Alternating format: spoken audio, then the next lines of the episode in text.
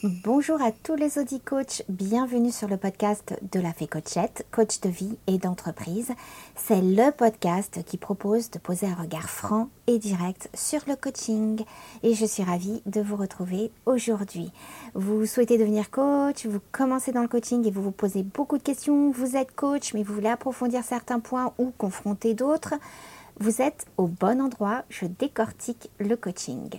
Dans le descriptif de cet épisode et de tous les autres d'ailleurs, je rajoute toujours l'épisode de présentation qui explique plus longuement mes intentions et qui je suis. Les sujets ne sont pas toujours évidents à trouver et souvent c'est vous qui me les apportez par vos commentaires, par vos mails et parfois les clients me les apportent en coaching. Sur YouTube c'est très dynamique mais alors sur podcast j'ai zéro commentaire. Vous êtes soit muet, soit je ne sais pas y accéder et j'ai peut-être pas répondu à certains d'entre vous, je n'en sais rien. Aujourd'hui en tout cas, je suis ravie de décortiquer avec vous Lego. C'est parti.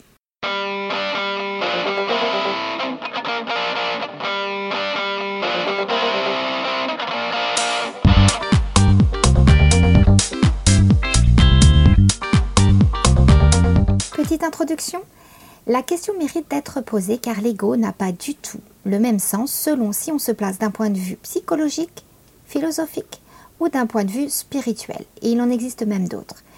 Et personne n'a tort ou raison, tout cela n'est qu'une histoire de point de vue. L'idée de ce podcast a pris naissance après avoir lu des échanges plus que houleux entre coachs sur notre bien connu réseau social Facebook. Donc pour ce podcast, je vous demande de bien vouloir écouter jusqu'au bout, sinon certains risquent de réagir avant même d'avoir tout mon point de vue. Mais pourquoi aborder en podcast les, querelles entre coachs sur des questions de sémantique? Parce qu'il faut toujours être vigilant avec vos clients sur le sens des mots. C'est l'occasion rêvée pour prendre conscience qu'il est facile de ne pas se poser deux questions parce que le mot est tellement simple utilisé si souvent qu'on n'imagine pas qu'il puisse avoir plusieurs significations et parfois même opposées, qu'on risque vite de tomber dans ce piège. Évitons d'interpréter ce que disent nos clients et au passage, évitons de juger les autres qui n'ont pas forcément la même définition. Voilà, maintenant que j'ai un peu expliqué le but de ce podcast, revenons à l'ego en ouvrant sur le chapitre des définitions. Pour ce podcast, attachons-nous aux incontournables définitions. Cela met au moins tout le monde d'accord et cela permet de tous partir sur la même base. D'autant que là, il va y avoir plusieurs bases puisque plusieurs définitions pour un même mot. Ça arrive hein, dans d'autres domaines. Exemple, le pêcheur et le cuisinier n'arrivent pas toujours à se mettre d'accord. J'ai pour exemple la morue et le cabillaud. En cuisine, on parle de cabillaud pour désigner un poisson frais et on utilise morue pour une préparation de poisson séché et salé. Ça, en principe, on est tous d'accord, c'est l'usage chez les clients. Mais dans le domaine de la pêche, le terme cabillaud désigne les morues d'âge mûr, donc les poissons d'âge mûr, tandis que le mot morue s'utilise pour ce même poisson, mais d'âge jeune. Voilà, donc c'est pas du tout les mêmes définitions. Donc je ferme la parenthèse et je reprends sur l'ego. À chaque fois je pars en live.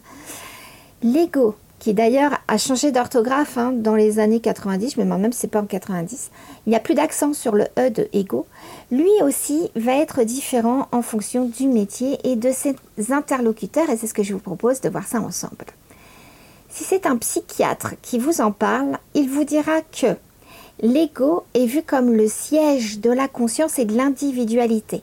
Donc l'ego se développe progressivement de la toute petite enfance et permet à l'enfant de se définir comme un être distinct d'abord de sa maman.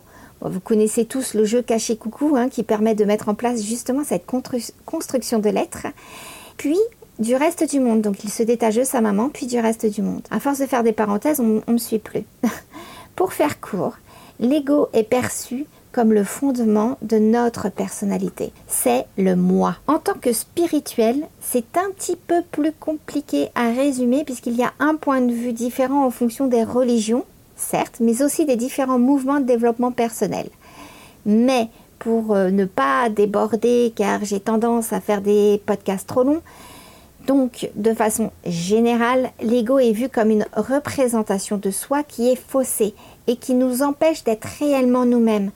S'en libérer permet d'atteindre l'éveil spirituel. Ils ont tendance à appeler le voile de l'ego. En tant que philosophe, ego signifie je en grec ancien et la philosophie est née dans cette période-là, donc c'est pour ça que j'en fais référence. Pour le philosophe, c'est le je en tant qu'être. Alors qu'en psychanalyse, hein, je rappelle, c'est le moi. Donc c'est le je par rapport aux autres, ce qui me distingue des autres. Et c'est d'ailleurs un privilège exclusivement humain. Les animaux comme les végétaux n'en bénéficieraient pas. Toujours en fonction des philosophes, hein, ne, me, ne me pendez pas, c'est pas la peine. Donc maintenant que nous sommes un peu plus clairs avec les définitions, bon, ultra simplifiées, je vous l'accorde, hein, toujours pour ne pas déborder, et pour pas vous saouler au passage, nous allons gratter dans les confusions possibles dans le chapitre suivant. Oui, il y a énormément de malentendus lorsque l'on parle d'égo. Déjà parce qu'on n'a pas la même définition, mais ça nous venons de le voir, mais ce n'est pas la seule raison. Sinon ce serait trop simple et je n'aurais peut-être pas ressenti le besoin de faire ce podcast. Hein. Donc je peux rajouter également que dans le langage courant, l'amalgame est rapide, surtout lorsqu'on associe l'ego au mot égocentrique, qui effectivement signifie littéralement centré sur moi ce qui pour des êtres sociaux que nous sommes n'est pas forcément bien adapté et apprécié par tous.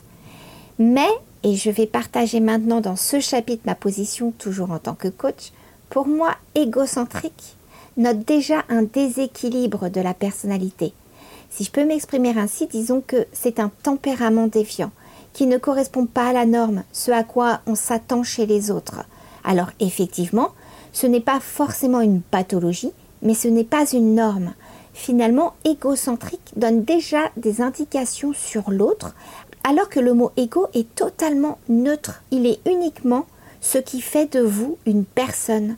Lorsque l'on utilise le mot égo, on ne détermine rien de vous, si ce n'est que vous êtes une personne à part entière. De mon point de vue, l'ego n'est ni bien ni mauvais. C'est un peu tout dépend ce que vous en faites. Du coup, toutes les déclinaisons possibles de l'ego perdent son sens, comme par exemple lorsque l'on compare l'ego à la fierté, voire à l'orgueil, on entend ça m'a fait un coup à mon ego pour dire qu'il a été vexé. Cette confusion n'aide pas à clarifier ce qu'est l'ego.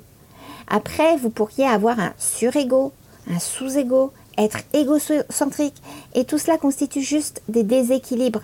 Mais cela ne remet pas en cause le fait que l'ego est neutre. Il est inutile, toujours de mon point de vue, il est inutile de l'effacer. Ce serait même une erreur, ce serait même impossible en fait. Ça n'a aucun sens à mes yeux. En revanche, s'améliorer pour équilibrer son tempérament et quitter un comportement déviant comme par exemple un ego surdimensionné, oui, cela est possible à travers un travail sur soi. Et là, je rejoins parfaitement le concept de la spiritualité. Mais améliorer qui je suis ne supprime pas mon ego, il le modifie.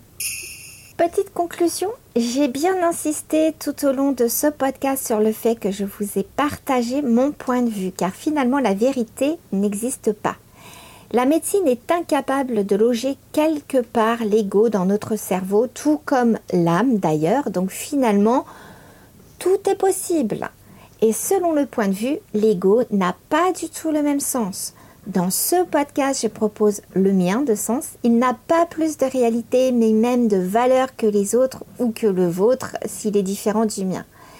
Personnellement, en coaching, j'aime replacer l'ego comme quelque chose de totalement neutre et cela simplifie grandement la compréhension du travail à faire. Voilà. D'autres mots sont sujets à discussion, voire discorde, comme euh, les sentiments et les émotions ou encore confiance en soi, estime de soi, et cela pourrait faire objet de nouveaux podcasts. Voilà, c'est tout pour aujourd'hui. J'ai tenté de faire court. J'espère avoir été claire, avoir répondu à quelques-unes de vos questions. Mon ambition est juste de communiquer sur le métier de coach. N'hésitez pas à m'écrire si un des points vous semble nébuleux ou si j'ai oublié d'aborder une idée maîtresse. Ce podcast peut se construire ensemble. Si vous êtes curieux de qui je suis, n'hésitez pas à aller visiter le site internet de la Fée, www.lafécoachette.fr, mais ça va être dans la description. Et vous pourrez retrouver tout le contenu, un podcast, vidéo. Et vous pouvez aussi euh, me contacter directement par mail. Pour être tenu informé de toutes les sorties, vous pouvez aussi vous inscrire à la newsletter disponible toujours dans ce site. Je suis aussi sur Facebook et Instagram et je pose des tests que j'espère toujours inspirants. Et je vous propose celui-ci qui est en lien avec le sujet. La vie, c'est comme une langue étrangère. Inutile de la maîtriser, il suffit juste d'être compris. Donc voilà, j'ai choisi cette phrase parce qu'elle est en lien avec notre sujet. Déjà, je parle de la langue étrangère. Mm, et aussi, mais ça, vous pouvez pas le savoir, euh, j'ai illustré des Lego pour, euh, pour cette photo. Donc j'ai trouvé ça plutôt drôle. Voilà, petit clin d'œil. Donc je vous souhaite à tous en tout cas une très très très belle journée et plus largement une superbe vie. Et à très bientôt dans un nouveau podcast.